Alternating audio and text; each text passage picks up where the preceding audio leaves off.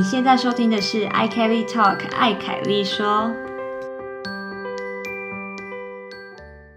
本期节目由 Vana 赞助播出。Vana 在瑞典语义为生活态度。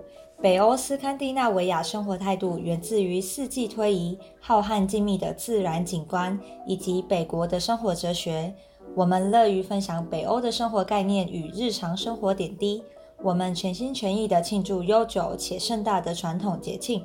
同样的，我们也陶醉于寻觅日常小事所带来的小确幸。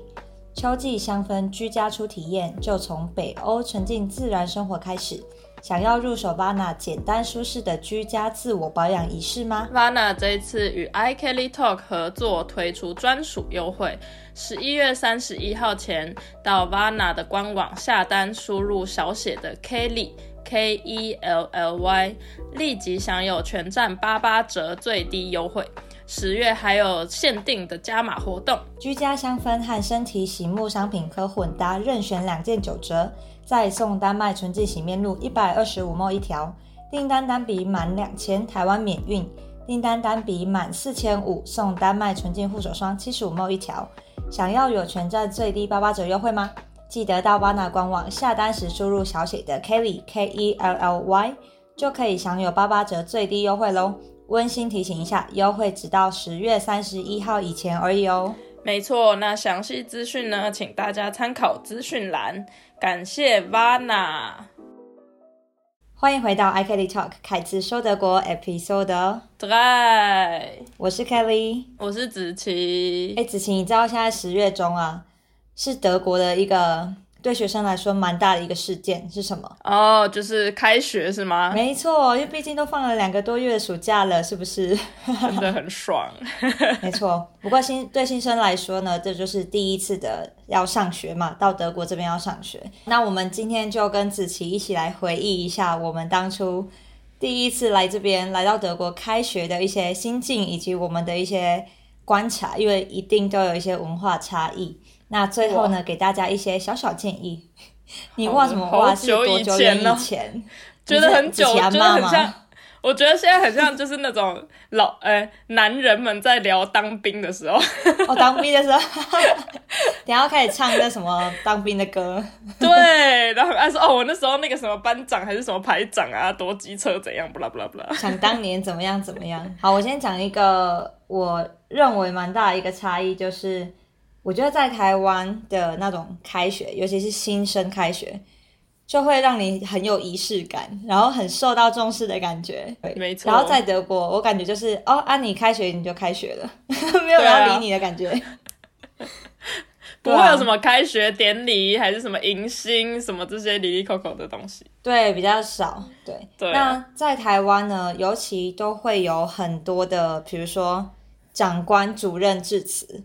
然后就会讲超多他们对你的期许什么的，然后就连在你的课程中，如果那个老师是比较爱讲道理的，你就会发现，哎，怎么两个小时的课有这么多的时间都在那边讲一些无为我？虽然当时候读书听也是觉得，哎，好啦，也是很好听啦，就一些故事啊，有的没的。可是相相较之下，在德国，我自己的嗯体验经验是，上课他真的就是好好上课，几乎不会有额外的废话。对，然后像新生开学这种东西，或是有任何的可能有，比如说系主任有来的场合，他有可能会简单的讲一下，欢迎大家来这样。你说的很对，我记得大部分的戏在第一个开学的第一周，或者甚至有的是前一周，会有一个 orientation，就有点像是告诉你说，对这学期有什么课啊，然后你可以有什么选择，然后可能学呃你的系会提供什么样的课程或是活动什么，在这个这整个学期，对，可以让你参加。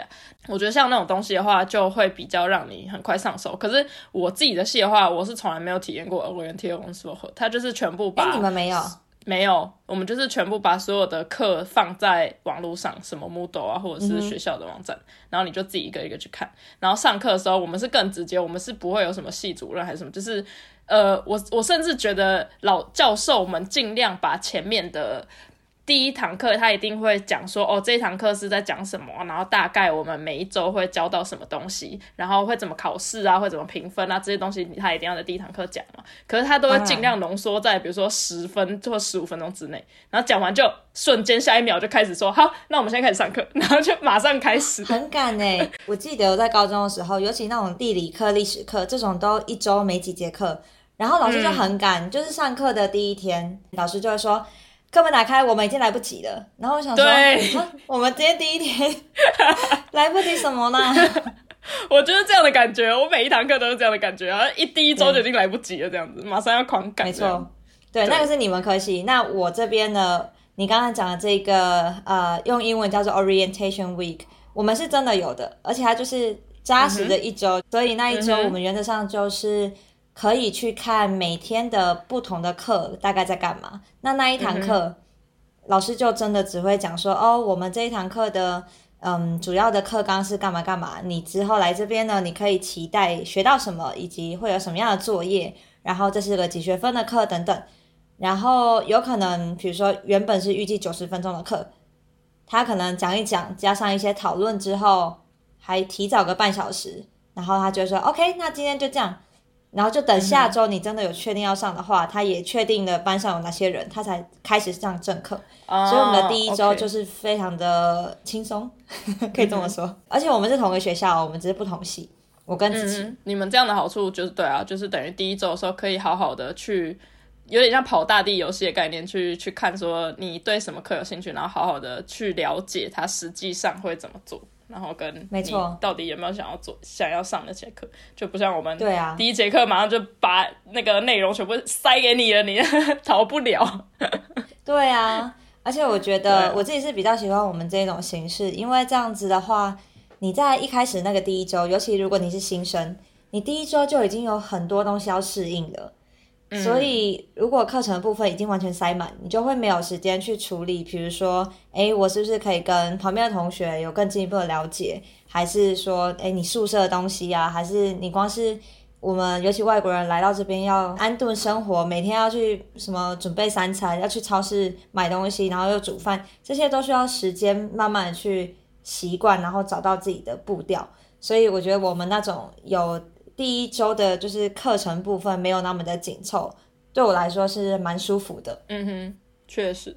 好，那另外一个差异就是，我记得在台湾，尤其是新生刚入学的时候，马上就会有一个社团博览会，然后各个社团对就会比如说摆摊，或是如果像他是热音或是热舞社那种，就会有表演，那你就可以在第一周或。第二周嘛，反正就在前面的那一两周去看，然后决定你可能想要加入哪一个社团。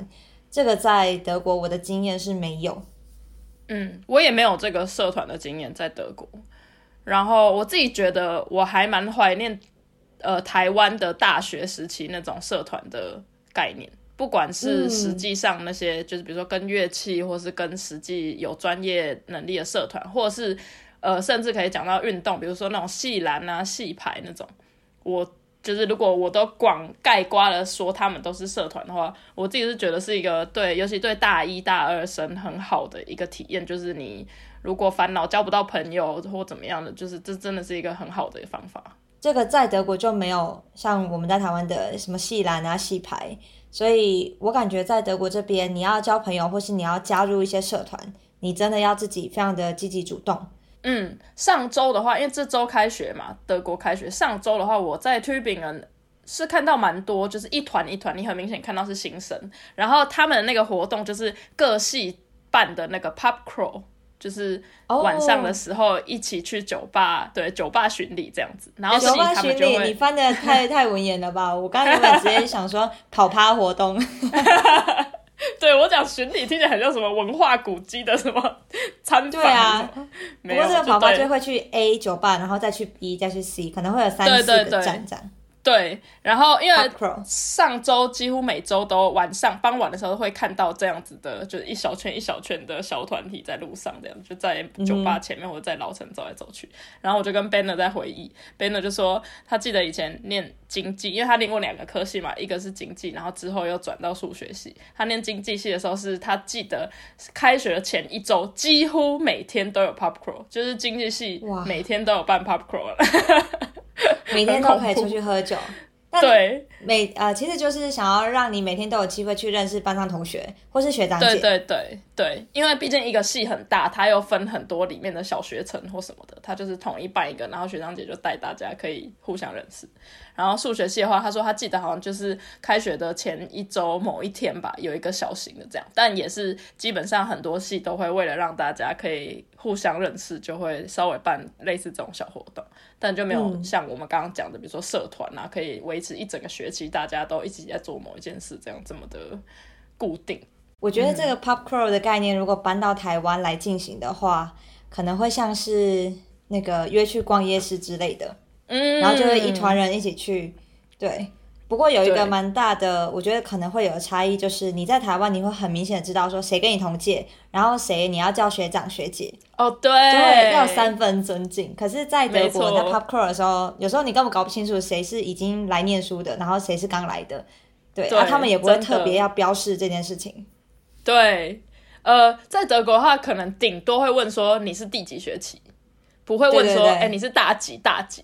然后有时候你真的会问到那种已经来念怎么甚至十几学期的那种，但他可能因为他转了一个新的系，或是双主修一个新的系，他也来参加这种迎新的活动，所以很不一定，没错。对，没错。而且通常在德国你，呃，如果跟别人交谈的这个过程中，问到别人是哪一个学期，比如说你问到就是他说哦，我现在第五个学期了，你不用急着在那边想说哦，我是不是要怎样很尊敬他，然后很有礼貌的说一声什么学长好啊，这个的英文德文是要怎么讲？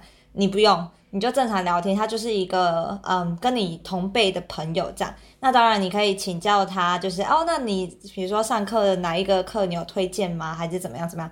可以就这样正常聊天，你不用突然就是想要敬礼啊、下跪啊都不需要。没错，我真的在这里在这里完全没有什么学长姐、学弟妹那种阶级之分，我觉得真的就是大家没错所有都是平等的。但唯一的坏处就是你也不用期待会收到什么欧趴糖，对，就是也不会特别照顾你这样，没有什么欧趴糖的，没错，啊，你要欧趴自己努力啊，还要别人送糖果，在这边真。的真的好，然后另外一个我觉得很有趣的是，在台湾，你记不记得大学？好，我不知道是不是只有我们学校这样，大一的时候好像有体育课是必修课，你们有吗？有，我们也有有。我那时候超痛苦的，就是因为其实体育课因为你不爱运动吗？就是我被迫运动这件事情，我就觉得很烦。然后你每周都要我都已经成年了，你还要固 定我运动？然后重点是体育课，就是大家就会想办法抢一些比较凉的体育课嘛，你就不可能去哪一些是田凉的？径对你来说，还是什么铁人三项那类的东西？对啊，虽然也是可能是没有这那个种体育课，对，所以那你都选种凉的体育课。我就会选什么桌球啊，然后你就会去爬文说有什么体育课，还有什么大部分球类运动其实都还蛮凉，算凉，就是看当然是看老师的。然后那些所以那些凉的课又偏偏非常的强，因为所有的人体育课都必修嘛，你一定要选，那你就会想选一些凉的，对，然后就抢的要死，然后就哦好累哦。对啊。可是来德国抢体育课这件事情没有变得比较轻松吧？对，可是因为德国不是必修，而且大部分的人就是去上课就真的会认真的想要得到什么东西，就不会大家就会觉得说、啊，可以的话我就尽量躲在太阳底下或什么。哦，对，那个动机很不一样。对啊，所以我觉得对体育老师来说，应该也会上课的时候那个气氛也好很多吧。哎，你觉得如果台湾把呃体育课这个必修拿掉，变成是自愿的，这样会不好吗？会吗？会不会其实跟德国一样，大家还是会就是抢体育课，就是抢他有兴趣的？我觉得有兴趣的应该还是会蛮抢的，比如说现最近可能流行的，比如说一直以来最流行什么瑜伽那类，可能尤其是女生嗯会蛮喜欢这种。然后可能最近流行的暴食，就是你常做的运动，对对对说不定也会因为流行，然后大家比较强。可是我觉得这种事情真的不是说就是为什么台湾一定要必修，为什么德国不必修？因为我觉得主要是因为德国文化，它就是从小就是鼓励小朋友一定要运动这件事情，跑跑跳跳。对，就是你从可能小学、幼稚园，爸妈就把运动这件事情看得非常重要，然后想办法要带小孩出去，呃，走走啊，骑脚踏车啊，怎么样？然后小孩长大之后也会，我认识的真的很多小朋友，他们就是从小就是爸妈报名什么各种的那种 sport camp，或者是嗯哼，没错，练。对，练某一种运动，然后爸妈真的把那些东西看得很重，就是甚至小孩几乎都没有补过习，就真的这边的人没有什么补习，可是运动就算是他们一种补习，就是要出去那个消耗体力，然后学学不知道身体的一些协调啊等等。对啊，对啊，然后自然而然的，我也是，我觉得也是因为这样，所以小孩长大之后也自己会觉得，哦，运动是一个很重要的东西，即使我可能没有那么热爱某一种运动项目，可是我一定要想办法让自己固定有在运动。那讲完了这一些，我觉得可以跟大家分享以及跟子琪讨论，就是在刚开始来德国的时候，因为我们这种外国人一定会有一个要适应的时间嘛。我不知道子琪，你觉得你花了多久时间才真正觉得？哦，我现在是生活在德国的人。我可以讲一下，我反而觉得有一种，我好像现在住在这里，我的工作跟我的任务，就是生活任务，都好好达成在这里的。呃，第一个蛮强烈的感觉，不是在德国感觉到，而是回台湾的时候。回台湾很开心，看到家人，看到朋友什么，然后因为你回台湾现在回去就像是在度假一样，所以当你回去大概两三个礼拜或顶多一个月，好不好？你就会觉得，哎，好像度假也差不多，我是不是要回去德国做一些我应该要做的事情？然后这时候你就会发现，哎，为什么我会想要回德国了？我不是应该没错，我期待那么久回来台湾，为什么我现在会想要回德国？你就会发现，哦，因为我的生活在那里，对，你的生活重心在那。没错，对，哎，你讲的很好，这是一个很好的辨别方式。对啊，重心在哪里？这样，没错。然后我自己，我觉得我应该是在留学留学时期的差不多也有快半年的时间，我才有觉得哦，我现在生活在这。嗯，前面半年时间，我觉得。因为那个学期你就是在忙课业，你也还在适应，说，哎，我我可以做这件事吗？尤其我又算是文组转理组，在那边写程式，所以我就时时刻刻都在怀疑自己，哦，我现在在干嘛？这是可以的吗？对，所以这是一点。然后你也在很疑惑，说自己的，比如说社交生活啊、宿舍啊、室友啊，然后跟大家的关系啊，然后什么什么的，这些也都有。那再就是自己的生活部分，三餐，然后或者是你跟你的。原本在台湾的家人朋友处于一个这么远，然后又有时差的这样的关系之中，你要又要怎么样去维系？我觉得这个就会在前面的可能三到六个月，就是慢慢的浮现，以及你会慢慢的有一些感受跟一些行动，然后每一次行动又带来不同的感受，所以就有很多的冲撞。所以我自己应该是在大概半年左右时间，我才有觉得哦，OK。我现在住在这，就是你走在走在街道上的时候，会觉得嗯，很很不错。我现在住在这里，对，不是像最一开始那一种，走在路上，或是你每天醒来都还有一点小焦虑。嗯，没错。那总之呢，就是想跟大家说，嗯，现在新学期开始嘛，不管你是今年到德国留学，还是说你现在已经第二年了，嗯，我觉得新的学期开始就是一个调整自己步调的机会，不管之前怎么样，那。现在就是好好再去体会新的东西，然后找到自己的步调最重要。不要想别人怎么样，你要找到自己的步调。没错。好的，我们来聊聊近况。我发现一件事情，我这边在开冷气，阿紫晴现在到底是要穿多厚？我现在穿的你是很冷哦，超多毛的外套。我跟你讲，从昨天开始变超冷的，昨天大概十度吧。就前几天，我还在跟我德国室友聊，然后他还在说二十几度，哎，对啊，礼拜五的时候还二七二十八，二七二八度，然后昨天开始就整个温度大骤降。今天我起床的时候，就是外面是整个都是起雾那种，超猛啊！我现在有点烦恼哎，因为我回来的时候完全就是夏天轻装备回来，那我到时候下飞机 肯定会冷死。对啊，对啊，我的外套就带一件超级无敌薄那种夏天外套。我要好好思考我要怎么办。对啊，你可能要从台湾带一件毛衣来。我觉得等你回来的时候应该真的可能需要。那天气突然变冷，你有感冒什么的吗？我自己还好，我觉得我很庆幸。我觉得会不会是因为我自己就是那种谬论啊？就是我在九月的时候家人来的时候感冒了一轮了，因为某个家人开始感冒，然后就传染给大家。所以你现在有增强抵抗力这样。对，就是可能就是流感，我也什么什么都得过了，所以现在就比较厉害一点。你现在天百毒不侵，对，所以就很庆幸，我也没有从 Kita 那边小朋友传被传染到任何的感冒，就觉得哦，好险。对耶，因为小朋友就是最容易互相传染感感冒的。对啊，小朋友病毒最可怕。还好你没有被传染，很好，很好。对啊，那我们接着，你要先跟我们来分享一下最近怎么样？好啊。除了想要跟大家分享一下最近大家要注意保暖，另外一件事呢，就是一个小事情，应该对很多人来讲蛮无聊的，就是又是要又是要抱怨德铁这件事情，又是德铁，很会上榜哎。反正呢，上周三，呃，德铁它就开放了新的年度的时刻表，就他们的火车时刻表，所以。呃，为什么我们都会很注意这件事情？因为它好像都是差不多在这个时候，十月中的时候开放接下来新的一年的年度的呃火车时刻表，有没有新的车啊？然后新车的发车时间什么那些也都会稍微改变一下。然后所以也是在那时候开始才可以开始订新的年度的火车这样子。然后我们通常都会在它开放的那一天的十二点，就会马上上德铁官网订我们的。那个圣诞节回家的票哦，是因为要订这个。我想说，你们有需要十二点就看 这个时刻表吗？对啊，我们是有买德铁的那个股票，还是怎么样？那么 在意？没有没有没有，我们是会为了买就是圣诞节回家的票，会抢不到吗？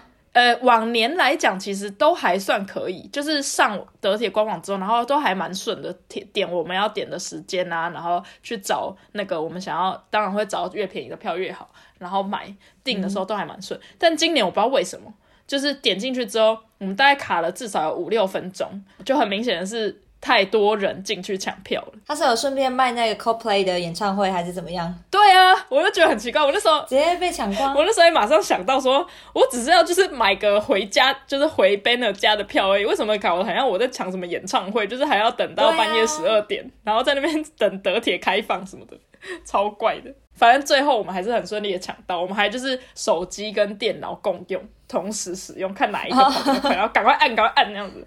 然后最后就很顺利的一张是透过呃回家的那一张是透过手机订到，然后回来推扁的那一张是透过电脑订到这样子。啊，我都不知道你们每次回家都要在那边抢票哎，我以为在在德国比较还好。往年都还好啊，但是我们还是会尽量在，毕竟十二点的时候我还没有睡，所以就会抢一下这样子。但今年不知道为什么真的很夸张，还好我们今年也没有睡过头或什么提早跑去睡觉，然后错过了那个，不然说不定我觉得我们如果那天早上再起来抢的话，根本就是火车票会变超贵。然后呢，德铁就有一个网页叫做 Fahrplan Wechsel，就是火车时刻表的转换，for 二零二三、二零二四年这个接下来这一整年的那个新的火车时刻表，它下面就会介绍说，OK。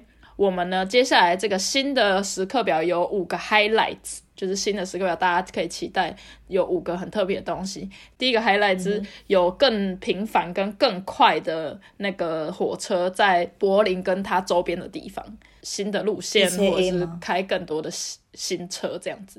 然后第二个 highlight，越来越多的 direct f a r b i n d o n 就是直达车，也就是说可能去很多地方你就不用再一直转车这样子，有越来越多的可能性可以让你直达到某些大城市。对，第三个就是嗯，越来越多的 nacht f a r b i n d o n 就越来越多的夜车可以提供大家可以订可以打。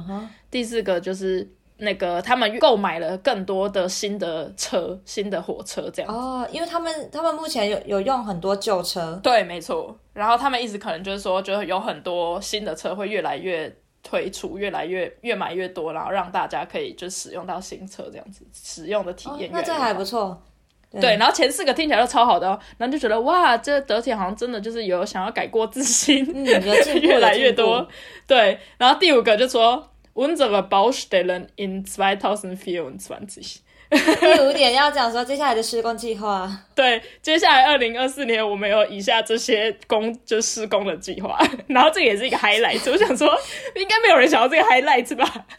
然后这个 highlight 会把前面那四点 highlight 全部都变成那个 negative，没错，都变负面。对啊，你的那夜车啊，新车都无法开的。对啊，你的什么直达车，你中间你再怎么直达，你只要有包 t e 了，你要怎么直达？你要怎么快？你要怎么频繁？我就觉得超好笑。而且他还很刻意把这个放在最后面，前面还跟你讲的很漂亮。我们越来越快，我们越来越频繁，我们有新的车。最后呢，我们二零二四年还是有一些施工的状况。没错啊，这个真的没办法哎，永远没办法不施工。没错，唉，所以是请大家多多注意，强健自己的心脏。没错，对你刚刚讲到他的第四点，就是他可能要汰换一些旧车嘛，我就想到我有一次搭到了一台超级旧车，然后一上去的它的那个呃。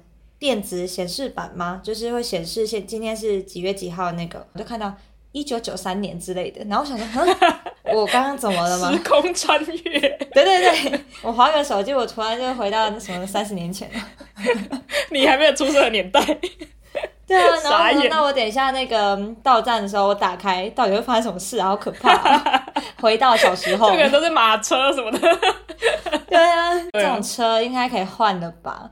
而且有些旧的车，它是旧到那个要开门是手动的哦，对，对，又没有上好一些油之类，就是整个超难推开。我就想说，对，我们算年轻人呢，啊，如果是一个老阿妈，她可能用力一开，她人也甩出去了吧？对啊，这这种车赶快换掉，拜托。没错，对。所以这就是他们德铁的一个 highlight，会有新的很多车，请大家敬请期待一下。另外一个点呢，刚好我们刚刚在分享就是德国开学新生的那种体验的，我想进行一个小小的时事讨论，就是比较一下台湾跟德国。因为上周呢有一个时事，我不知道 Kelly 在台湾有没有看到，应该讨论的蛮大，就是那个国庆烟火晚会，然后被大家骂的要死这件事情。没错，然后其中一个被骂死的一个点呢，就是那个舞台设计。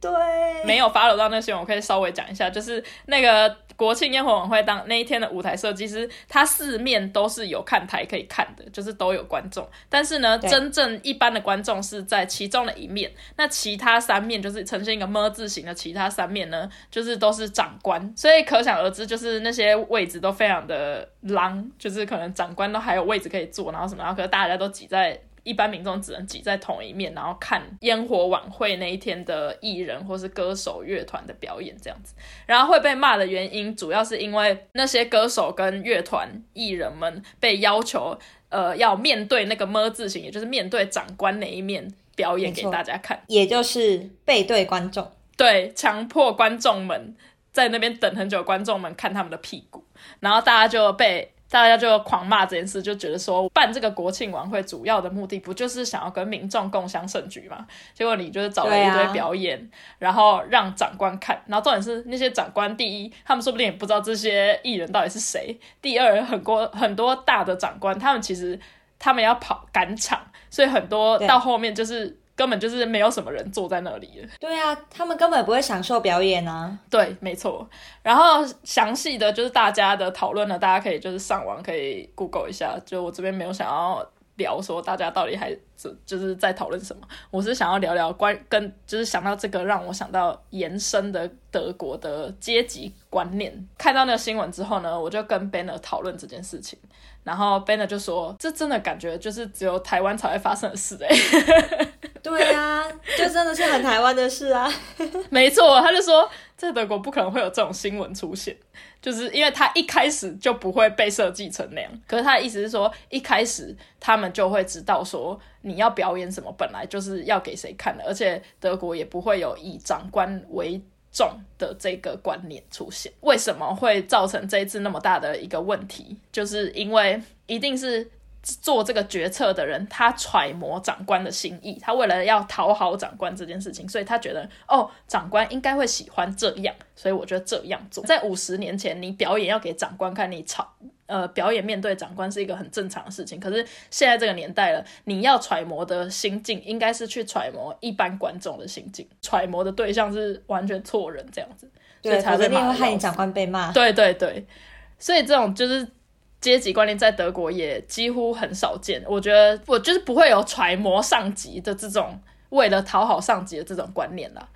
对，然后我想要讲两个很实际，就是我自己在德国遇到完全没有那种比较没有这种阶级观念的呃两个例子。第一个就是我之前去某家公司就是实习的时候，然后。很明显就是我有个主管嘛，那主管下面就是管我们这一群人，他甚至管很多不同的组这样子，然后每一个组都是以他为，每次开会的时候他一定会出现，然后就是会整一下大家这个组这这几周做了什么事这样。可是呢，他每次只要讲到，嗯，不管是跟我们或者是跟客户，尤其是跟客户，我有亲身经历过，他跟客户讲话的时候呢，他就讲到说，哦，你可能要跟。我某一个组的某一个人进行更详细的联络，可能关于什么事情，他会说，他不会说我的下属或什么，他会说 my colleague，嗯，就是以我的同事。对，然后相对的，我们组里面的员工在讲到主管或者是在讲到更上面的老板的时候，他们也会说 my colleague，他说你可以跟我的同事联络，或者是这件事情你可以去跟我同事处理，就完全不会说哦，你可以去跟我老板处理。可是我觉得这件事情在台湾不可能发生，不会说，哎，这件事情你可以找我的同事，别人就会傻眼说，你你光想你就觉得哇，完了，我 我万一被他知道我称他为同事，我应该明天就不用来了吧？没错，老板就会觉得我就是拎头给什么谁是你同事，对然后你光这种称呼，你就会感觉到他们对这种什么老板跟下属之间的观念就没有那么在台湾那么的深刻，就会觉得我们既然一起工作，我们的。的地位就是平等的，没有说谁是老板，谁是可能 OK。实际上，我可以最后做的决策主最主要的负责人是老板。可是，在一起工作的当下，我们都是一样的。如果我们大家都是同事，那表示我们基本概念就是我们是一个团队嘛。那我们是为了这个工作，或是我们有一个目标，我们想要一起去达到。所以今天不管谁提出了什么样的点子，最重要的是这个点子能不能为你们原本当初设立的那个目标而服务，而不是说今天只要老板提了，就没有人可以反驳。就算他就讲了一个很烂的东西，好像其他人都要配合他，然后。就是努力把它做出来，要不然老板会不爽或怎么样。结果真的做出来不好之后，搞不好员工也会在私下说：“哎，你看吧，你们老板真的很烂，对，什么什么的。”对，可是为什么不能好好沟通吗？对，没错，对啊，你提到这一点很好，就是这是就是我想接下来想讲的事情，因为我跟 Ben 也讨论这一点，就是我另外一点，我们觉得为什么这一次国庆烟火晚会发生这么奇怪的事情，就是我们一定是沟通不良的问题。就是一定是哦，我们下面的人觉得哦，上面的人应该想要这样子，所以我们就这样子做。然后或者是就像你讲的，他可能害怕被骂，或者是害怕怎么样，所以那个沟通一定有问题。然后我就讨论到这个，然后 Benner 就会说，在德国，他至少工作的领域，或是他认识过、他听到过的经验，都是主管或是老板会非常希望，呃，同事或者是下面的员工会有自己的想法。而不是老板讲什么你就做什么，就反而他们会觉得怎么可能会没有一个人他会有自己的想法，或者是他会有自己的意见在某一些就决定某任何事情上面。所以如果你反而没有自己的想法，就觉得哦老板讲的都是对啊，老板做什么我就跟着他，老板讲什么我就做什么啊，这样反而就是老板会觉得你很奇怪。很多老板甚至会直接点说啊你讲讲你自己的意见啊这样。因为我们现在就是要以这个国庆烟火舞台为例嘛，我就在想说，到底在沟通的这个过程。除了嗯设计的这个团队怎么样，或是对接窗口，他去传播长长官的意思做了这之后，到底长官这边有没有就是先看过最后会有什么样的呈现？然后他说哦对对对，这就是我要的，有没有这样？不管是长官提出来的，还是说是另外一个同事提出来的，可是你想想你就觉得哈这不太合理吧？啊观众在另外一边呢，总要有一个人有这个想法吧？那有了之后为什么不能提出来？对，所以这个我觉得在德国的确，嗯，比较常有一些讨论，就是，呃，不管谁有什么想法，我们都会是，呃，良性的去说服彼此，或是让别人了解说我为什么想这么做。那当你能够说服其他人，那表示他们也同意嘛？对，并不是用一些诠释去，或是不沟通，然后来让一件事情就这样推下去了。对，通常应该是要做足沟通的。然后，如果谁有疑问，应该要能够问，就算他是你的长官，你一样可以质疑他。当然，呃，说话是有艺术、要礼貌的嘛，你不能就是很呛的随便质疑任何人，就算他是单纯你的同事也好，长官也好嘛。但我也相信，在台湾也有很多的上班族或工作者遇到这种很不讲理的老板啦，就是他觉得我讲什么就是要这样，你就不要再问我。所以也就是为什么会出现这种包，我觉得主要是因为一定也有这种人还存在。然后我我们只是想要分享的是，就是不一样的那种对阶级的观念的文化差异吧。所以就是对大家可以想看想想想看，你有没有遇过生活上有没有遇过这样的人。让你痛不欲生。没错。然后我觉得我们这一代的人对于公司阶级观念，应该跟传统已经稍微有一些差异了。对，那如果我们在的，如果我们这一代的人以后真的有机会当团队的领导人，那你就可以想想，你是不是可以有别的做法，不要跟你以前觉得不好的那样子的方式。有呃同流合污吗？就是不要去复制啦。对，那这样子我们才能够慢慢去改变这样的环境。没错，不要重蹈覆辙。讲到这个，我可以小小的讲一个 Banner 的观点。刚刚完全忘记，就他说重蹈覆辙这件事情，也是为什么德国在就是对于听从或者盲从。听从命令这件事情是大家不想要看到的，是因为也是有为一个小小的历史因素，就是当初那个纳粹德国，对，那时候大部分会支持他们的人，很大一部分人是以盲从的那种观念去听从他们的，所以没错。对，他说在学校的时候，其实老师也会告诉大家说，不要去盲从，你要有自己的意见，你觉得怎么样是对，怎么样是不对，你可以讲出来，而不是就是去盲从，这样的话就不会有点像重蹈历史的那个覆辙。对，你在盲从的结果就是他，你可能最后都为都对一个毁灭性的结果推了一把。只是你当时不知道，因为像纳粹那个时候的情况，他们不是运了很多人去一些毒气室什么的吗？在运送的过程，整个流程上，每一个人都负责一件小小的事情。比如说，你的长官就告诉你说：“哎，子琪，你在今天早上十点的时候呢，把嗯编号一二三四五跟呃一二三四六从 A 运到 B，然后你每天都做这样的事情，每天都运一些人过去。虽然你知道那些人好像没有回来，可是你也没有问。”就你完全没有去关心到底后面发生什么事情。后面虽然一样接到一样的指令，可是你也没有去问说，哎，为什么我们要这样做？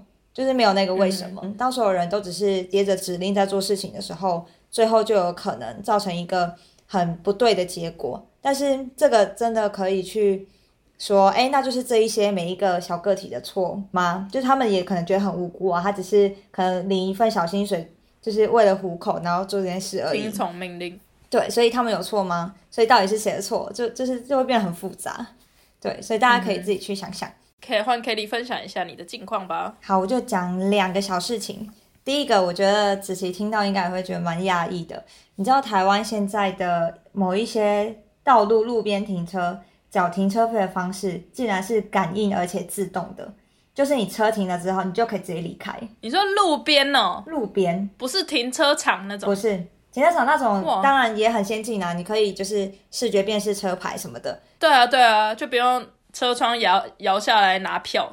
嗯，对对对对，那是一个进阶。然后我这次回来就大吓到，就是我爸妈停好车之后啊，我就很主动的去旁边，它还是有一个很像德国会有那种 park wall，我就去那个机器看，你要去按说，哎，我要停半小时啊一小时什么的。然后那时候我爸妈说，你要干嘛？我们不用啊。我想说不用什么，你们是要违停不缴费是不是？然后他们说：“嚯，现在都是感应的啦！看地上这边有一个圈圈，那个东西就是会感应这台车在这里，然后看你停了多久，它就会自动扣款。他们有好像有绑信用卡什么的，所以他们就是停的就可以直接离开。我整个大吓到，所以现在也没有一个人会，以前是会有一个人一直骑着一台摩托车一直绕那个路边停车，你知道吗？然后一直盖章。对对对，在高雄，呃，大部分的路段都还是有那种。”对，嗯，但我们那时候去是在魏武营附近的，可能某一条路，他们正在测试这个东西吧，所以还不是普遍所有的路都这样子。可是这个智慧停车，我们刚好那一天的那个路段是有的，超先进，我真的不敢置信。对啊，我好难想象地上就会有什么感应的东西哦，就是你对啊，他就真的坐在路边那个人行道，然后就有一个圆圆的，好像一个光碟的那个大小。哎，光碟听众知道吗？CD。好，你不知道自己 Google 光碟的大小 都放在路边，然后他们就说那个会感应，但这个还没有普及啊。对，就刚好我们那一天有遇到，体验。我到现在都还是很震惊啊！我就觉得德国 可能十年后吧。我觉得我们真的被德国的那个科技的落后影响很深，就是每次有这种体验，然后都会你知道分享的很兴奋。哎，你知道台湾现在又有什么东西吗？超厉害！然后台湾人就傻眼，想说这已经出来多久了？对啊，那哎，Kelly 子琪是住在住在什么落后国家？对啊。好，另外一个小事，我觉得还蛮好笑的。嗯，也是同一天，就在被那个停车停智慧停车震折之后呢，开车回家，在车上就进行了一个讨论。我就先问我妈说：“哎，你有几颗牙齿？”就很突然的问了她这这句话。对，然后反正我妈就就这边数数数。哎，如果子琪，我若问你你有几颗牙牙齿，你会怎么数？就手指着牙齿，或是就是旁边这个脸颊的旁边，就是摸一下，沿着那个。啊，这样太难数了吧？不是啊，不然怎么数？啊，不然就是用镜子吧？不用，用舌头数啊。哦，对耶，哦对耶。我妈跟我就是马上是同样的反应，用舌头数。然后反正数完，我们就交换一下资讯，就有各有我们两个有几颗牙齿什么的。然后我就问我爸说：“哎，爸，你有几颗牙齿？”这样。他说要怎么数啊？然后我跟我妈就大傻眼，就是我们就会想说，这不是很直觉吗？就是用舌头数。哎，对耶，我的直觉没有叫我用舌头哎。你显然没有被问过这个问题。对，那谁平常会被问这个问题啊？讲的好像我每每天出去都有人问我说，哎，你牙齿有几颗？哎，你你等一下，边的回来你问他，然后看他第一个反应是什么。好好好，对，好，我再跟你报告。OK OK，然后我就问我爸妈，他就是他他这边开车，就说哈什么牙齿有几个，我不知道啊，而且要怎么数啊？然后我跟我妈大傻眼嘛，然后他就想说他好像我们两个那个傻眼，意思就是说这尝试吧，你怎么会不知道怎么数？然后他就赶快急忙的回答了一个问题，他就说数到牙缝这样算一颗嘛？然后我想你连单位你都要问，不然怎样算一颗？你告诉我。对呀。来，爸爸那个数三个牙缝再算一颗，这样吧？你不要告诉我，不知道一颗牙齿是什么意思？这幼稚园要重读那个一二三四，什么问题？总之呢，我跟我妈呃牙齿数完之后，我就发现哦，我们俩牙齿数量差很多。哈？是哦，我没有想要透露我几颗牙齿，因为牙齿很少。那你可以透露一下插到几颗吗？应该有六。哇，会插到那么多，是因为曾经有拔过牙，还是本来牙齿就比较少，数量本来就缺牙是比较多？没有，我是因为拔牙，对。哦，对，OK。然后因为我之前有矫正过，然后那医生就是嫌我牙齿多啊，然后就说这个要拔，那个要拔。我有听过，对，矫正医生很喜欢拔人家牙齿。对啊。好像拔了比较有空间之类的吧，反正我就拔超多。对啊。但因为我觉得我牙齿蛮大颗的，所以没讲的话看不出来我牙齿那么少。对啊，看不出来你的什么特别少还是怎么样。大家可以数一下你牙齿有几颗，可以用舌头数一下。然后如果不知道怎么数的话，可以问一下 Kitty 的爸爸。还有不知道牙齿单位的。好的，我们节目最后分享一下奇闻异事。好啊，我先来分享一个小的，好了，在 Bon 波昂。这个城市，他们有一个那个叫什么艺廊，或是博物馆那类的一个 Bundeskunsthalle，算是艺廊的一个地方。然后他们就是上周以前展了一个关于在德国移民的主题的一个展览。然后那展览上面就是有很多画作啊这样子作品给大家参观。然后上周他们就是展览结束了，所以他们就是要拆那个画作嘛。他们拆拆下来之后，发现怎么多了一幅画？哈？越拆越多，他们也不会数，是不是？就是反正他对，就是他们拆下来之后数，发现哎，为什么多了一个？然后所以他们就在他们的那个画廊的那个 Twitter，现在是 X 的那个账号上面，就跟大家说，在那个拆画的时候呢，多了一幅画，然后。我们不知道这个画是谁的，画上面是画一个红唇，然后浓眉深色长长发的女性，他们就很好奇，他们他是在画谁，然后到底是谁挂上去的？那请问挂上去的背后动机是什么？最后就说我们就是其实很想认识把这幅画挂上来的那个艺术家，就是我们完全没有生气的，就是如果有人知道或是请这个艺术家看到之后联络我们这样子。然后就很特别。有找到吗？有，他没有找到那个艺术家，然后艺术家是一个女生，她就说，其实她一直想做这件事，想做很久了，就是 偷偷的把 一个作品挂到一个展览里面这样子。然后，所以她这一次就是在九月初的时候，她就做这件事，就是她把她的画呢先放藏在她的那个衣服里面，然后从来到了那个画展览的场地上，就从衣服里面把她画拿出来，然后拿胶带就把她的画贴上去。它是一张纸，不是有框的那种。应该是有框吧，我不知道有没有框，反正我不知道它是有框，应该很难很难这样贴。对啊，详细它是怎么运进去我不知道。可是那个画的间距不是会不一样吗？你中间突然插了一幅，不是很挤吗？对啊，所以我觉得哪一个墙壁？对啊，就是不知道是他很厉害，计算的很厉害，还是那个展览的那个场地的 场地方根本没有在注意这件事情。没错，没错。对，反正呢，就是这这个故事，就是其实也很圆满的结束。各大新闻台在报道这个新闻的时候，都把这幅画贴在他们的就是那个嗯这一则新闻的最上面，所以大家就突然红了。对，我觉得就是可能说不定也因为这样子，这一幅画应该在这周就爆红这样子。对对。然后这则新闻的最下面还讲说，而且其实这种就是把自己的展品、把自己的作品带偷偷带入博物馆的事件，已经不是第一次发生。就是他想下面写说。有另外一个例子是在慕尼黑，曾经有一个 Deutsche Museum，慕尼黑有一个 Deutsche Museum，它被发现呢有一个旧木桶放在那边作为展品，放在那个博物馆展了两年，然后一一直都没有人发现，这更夸张。大家可能就想说它就是一个一般家居这样，对，就可能就是展展品的其中一个这样子，然后一直到去年才被发现说，哦，它可能是某个陌生人偷偷运进来放在那边。的。哈，两年呢，太久了，对啊，超久的，对啊，满天过海。好，那我来分享一个，我前几天在 TED F 上面看到一个调查，然后调查呢就显示了德国人目前最担心的事情是什么。然后我们来聊聊前四个，这是二零二三年的一个调查。第一个，嗯，就百分之六十五都有勾选到这一个，就是他们最担心的事情，其中之一就是。生活物价一直在上涨这件事情，子琪你自己有这个感受吗？有觉得物价一直上涨吗？有啊，超有感的吧，尤其是这两没错，我也是。对，其实关于物价上涨，我们应该前两季都偶尔会提到，就是说，哎，每周买菜怎么又多一些钱了？好烦哦。对啊，很明显，这个很明显，很明显。嗯，第二个有百分之六十的人有勾选的是在德国的呃住房状况。越来越难以负荷，就是可能租金越来越高，主要是这个。嗯，还有能源的部分吧，水电也因为疫情过后、战争过后上升非常多。对，没错没错，居住成本真的是整个大提高，没错。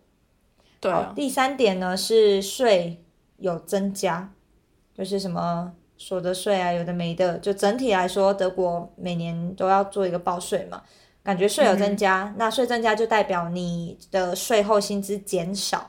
那再综合回到我们的第一点，税后薪资减少，然后物价又上涨啊，然后第二点那个租金啊、水电啊越来越贵，所以啊，这整个真的会让人有一种哦民不聊生的感觉。前三点都是跟钱有关的，没错，都跟钱有关，好哀伤。对啊。然后第四点呢，有大概五十六趴的人有打勾，有勾选，他们觉得蛮担心，呃，德国的一些不同的邦政府有接收太多难民，然后会难以负荷这样子。这个尤其从乌俄战争之后明显很多嘛，因为有接收很多乌克兰的难民。对，嗯，对啊，我觉得这件事，呃，这一点其实也不只是德国，其实全世界都有，都就是已开发国家都有。